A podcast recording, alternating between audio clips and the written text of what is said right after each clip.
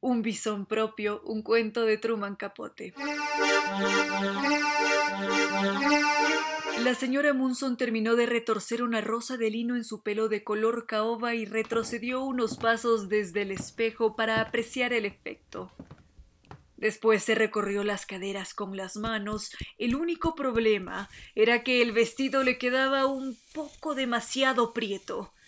Unos arreglos no volverán a salvarlo, pensó furiosa. Tras una última mirada de desdén a su reflejo, se volvió y entró en el cuarto de estar. Por las ventanas abiertas entraban gritos muy fuertes, sobrenaturales. Vivía en el tercer piso y al otro lado de la calle estaba el patio de recreo de una escuela. A última hora de la tarde el ruido era casi insoportable. Dios, si lo hubiera sabido antes de firmar el contrato de alquiler. Cerró las dos ventanas con un pequeño gruñido y si fuera por ella podían quedarse cerradas durante los dos años siguientes pero estaba tan emocionada que no podía disgustarse de verdad.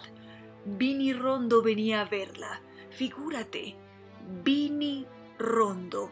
Y esa misma tarde, al pensarlo, sentía un aleteo en el estómago. Habían pasado casi cinco años y Vini había estado todo ese tiempo en Europa.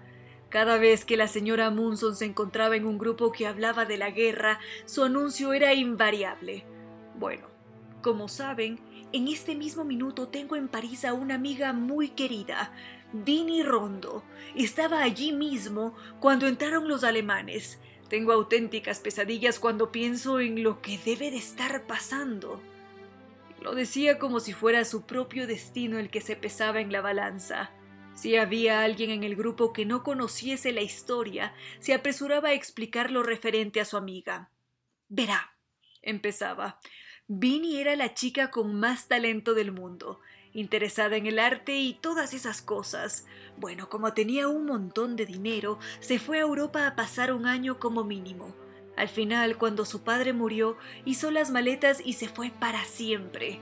Caray, tuvo una aventura y se casó con alguien, no sé si era conde o varón o algún título. Quizá, solo quizá haya oído hablar de ella. Vinnie Rondo.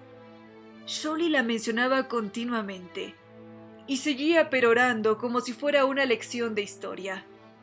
Vini, Vini de vuelta en América, pensó con un regocijo incesante por la fantástica noticia.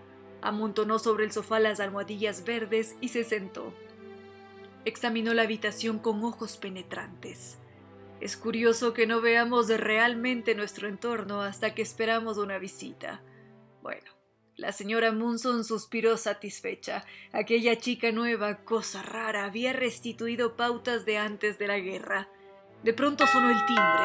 Sonó dos veces antes de que ella pudiera moverse, de tan emocionada que estaba. Por fin se serenó y fue a abrir. Al principio no la reconoció. La mujer que tenía delante no llevaba aquel peinado tan chic recogido en un moño. Por el contrario, lo llevaba más bien lacio y parecía desgreñado. Y un vestido estampado en enero. La señora Munson procuró que su tono no delatase decepción cuando dijo Vini querida, te habría reconocido en cualquier parte. La mujer seguía plantada en el umbral. Debajo del brazo llevaba una caja grande de color rosa y sus ojos grises miraban con curiosidad a la señora Munson. Eh, sí, ¿Berta? Su voz era un extraño susurro. Qué amable, muy amable, yo también te habría reconocido, aunque siento que has engordado bastante, ¿no? Aceptó entonces la mano extendida de la señora Munson y entró. La anfitriona estaba azorada y no supo qué decir. Entraron del brazo en el cuarto de estar y se sentaron. ¿Te apetece un jerez? Vini sacudió su cabecita morena. No, Gracias. ¿Un escocés, quizás? preguntó la señora Munson desalentada. El reloj con forma de estatuilla encima de la falsa repisa de chimenea sonaba débilmente. Hasta entonces no había notado lo fuerte que podía sonar. No, dijo Vinny con firmeza. Nada, estoy bien, gracias. La señora Munson, resignada, volvió a recostarse en el sofá. Ahora, querida, cuéntamelo todo. ¿Cuándo has vuelto a los estados?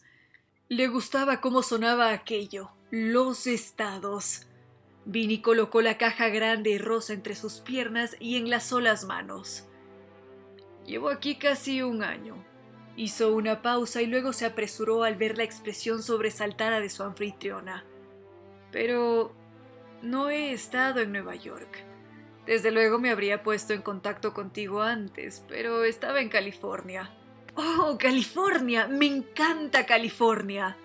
Exclamó la señora Munson, aunque en realidad Chicago era lo más al oeste que había estado.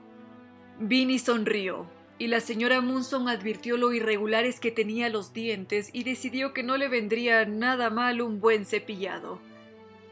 Así que cuando volví a Nueva York la semana pasada, pensé en ti al instante. Me ha costado horrores encontrarte porque no me acordaba del nombre de tu marido. Albert, dijo sin que hiciera falta la señora Munson. Pero, pero por fin me acordé y aquí estoy. Eh, verás, Berta, la verdad es que empecé a pensar en ti cuando decidí deshacerme de mi abrigo de bisón. La señora Munson vio un rubor súbito en la cara de Vinny. ¿Tu abrigo de bisón? Sí, dijo Vinny levantando la caja rosa. Te acordarás de él, siempre te gustó mucho. Siempre decías que era el abrigo más bonito que habías visto en tu vida. Empezó a desatar la raída cinta de seda alrededor de la caja. Claro, pues claro que sí, dijo la señora Munson dejando que el claro se fuera apagando poco a poco. Yo me dije, Vini Rondo, ¿para qué demonios necesitas de este abrigo? Porque no se lo queda Berta. Ya ves, Berta, me compré en París un abrigo maravilloso de Marta Sibelina, y comprenderás que no necesito para nada dos abrigos de piel. Además, tengo mi chaqueta de zorro plateado. La señora Munson observó cómo Vinny separaba el papel de seda dentro de la caja. Vio el esmalte mellado de sus uñas, vio que no llevaba joyas en los dedos y comprendió de golpe muchas otras cosas. Así que pensé en ti. Y si no lo quieres tú, lo guardaré solo porque no soporto la idea de que lo tenga otra persona. Giró en el aire el abrigo a derecha e izquierda, era precioso. La piel brillaba, suntuosa y muy tersa. La señora Munson extendió la mano y pasó los dedos por ella, erizando a contrapelo la pelusa diminuta. Dijo sin pensar. ¿Cuánto? Retiró la mano rápidamente como si hubiera tocado una llama y escuchó la voz de Vinny suave y fatigada. Me costó casi mil. ¿Acaso mil es demasiado? La señora Munson oía el griterío ensordecedor del patio de la escuela y por una vez lo agradeció. Le ofrecía algo distinto en lo que concentrarse, algo que aliviaba la intensidad de sus sentimientos. Vinny, me temo que es demasiado, no puedo permitírmelo, dijo distraída mirando aún el abrigo con miedo a levantar los ojos y ver la cara de la otra mujer. Vinny arrojó el abrigo sobre el sofá. Bueno, pero quiero que te lo quedes. No es tanto por el dinero, pero creo que debería recuperar algo de mi inversión. ¿Cuánto podrías pagar? La señora Munson cerró los ojos. ¡Oh Dios! Aquello era horrible. Era un auténtico horror. Unos cuatrocientos, quizás, respondió con voz débil. Vinny volvió a levantar el abrigo y dijo con un tono animado. A ver, veamos cómo te sienta. Entraron en el dormitorio y la señora Munson se probó el abrigo delante del espejo de cuerpo entero del armario. Con unos pocos retoques y acortando las mangas, quizás recobrase su brillo original. Sí, la verdad es que no le sentaba nada mal. Oh, creo que ese precioso Vinny ha sido un encanto al pensar en mí. Vinny se apoyó en la pared y en su cara pálida había dureza la intensa luz del sol de las ventanas del espacioso dormitorio. Podrías extender el cheque a mi nombre, dijo con desinterés. Sí, por supuesto, dijo la señora Munson volviendo a la tierra de repente. Imagina a Berta Munson con un bisón propio. Volvieron al cuarto de estar y rellenó el cheque para Vinny. Esta lo dobló con cuidado y lo depositó en su bolsito de cuentas. La señora Munson se esforzó en darle conversación, pero cada nuevo intento se estrellaba contra una pared fría. Una de las veces dijo ¿Dónde está tu marido, Vinny? Tienes que traerlo para que charle con Albert. Ah, él, había respondido Vinny. No lo veo desde hace siglos y que yo sepa sigue en Lisboa. Y ahí quedó todo. Por fin Vinny se marchó después de haber prometido que telefonearía al día siguiente. Cuando se hubo ido, la señora Munson pensó Vaya, pobre Vinny no es más que una refugiada. Luego cogió su abrigo de nuevo y entró en el dormitorio.